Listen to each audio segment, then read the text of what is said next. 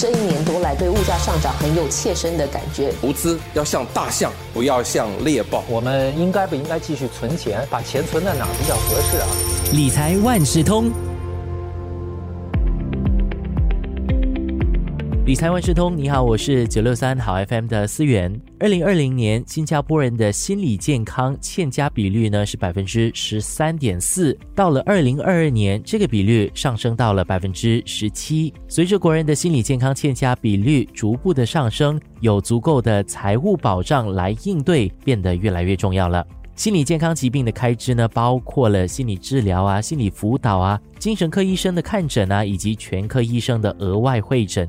调查就显示了，私人医院一年的心理健康住院治疗费用呢，可以高达二十万元。这一期的早报播客理财万事通邀请了联合早报财经新闻记者黄秀慧，和大家一起来分享哦心理治疗的开销以及如何制定心理健康的财务规划。秀慧你好，思源你好。我们刚刚说到了新加坡人的健康欠佳比率这几年都逐步的上升了，这个现象啊，其实令人担心。心理健康疾病患者的开支又包括了哪一些呢？一般就有包含几个，那就是心理治疗、辅导、精神科医生看诊，还有全科医生额外会诊。那么在私人医院和诊所的话，临床心理学家所提供的心理治疗，每次的疗程一般收费会大约两百五十元。辅导员的辅导服务每次收费约一百五十元。那么，如果包括药物在内，精神科医生的看诊费用介于三百到五百元左右。三百到五百块钱一次哈，如果几次下来，那就是一笔蛮大的开销了。刚刚你也有提到，私人医院一年的心理健康住院治疗费用可以高达二十万元。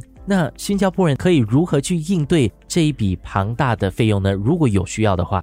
那么首先呢，新加坡人需要了解的是，身体健康和心理健康是一样重要的。那么作为防范措施，他们可以考虑购买心理健康保险，来减少需要寻求心理健康治疗的时候所面对的经济障碍。比方说，大东方的 Great Supreme Health 计划就有针对。精神疾病治疗提供额外的保障，那么受保期间的赔付介于两万元至两万五千元。那么如果是住院或者进行日间手术的话，一天最多能索取六百八十元，最长达六十天。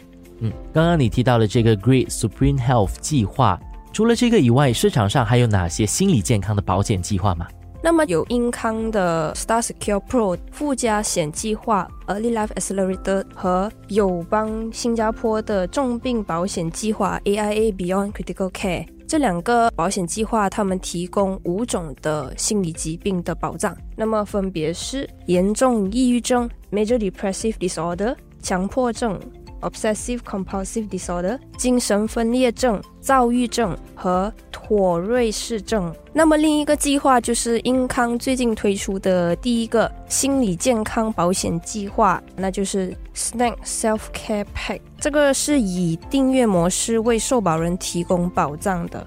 那么订阅者他们每月支付九块九毛，就可以拿到每月高达两百元的精神疾病咨询和每月高达五百元的心理疗程的保障。那听起来哈，市场上的这些心理保险。可以说是很多种的。我们刚刚聊到了心理健康疾病的开支，还有保险计划。那除了保险以外，国人还可以用什么方式来应对一些心理疾病的开支呢？其实除了保险之外，他们也是可以考虑使用政府提供的津贴来应付这些开销。那么，保险业内人士指出，在公共卫生机构符合条件的患者可获得高达百分之八十的心理健康治疗住院补贴。他们也可以享有终身健保 Medishield Life 的保障，然后他们也可以使用保健储蓄 MediSave 来抵消剩下的款项。那如果是门诊治疗的话，也可以获得补贴吗？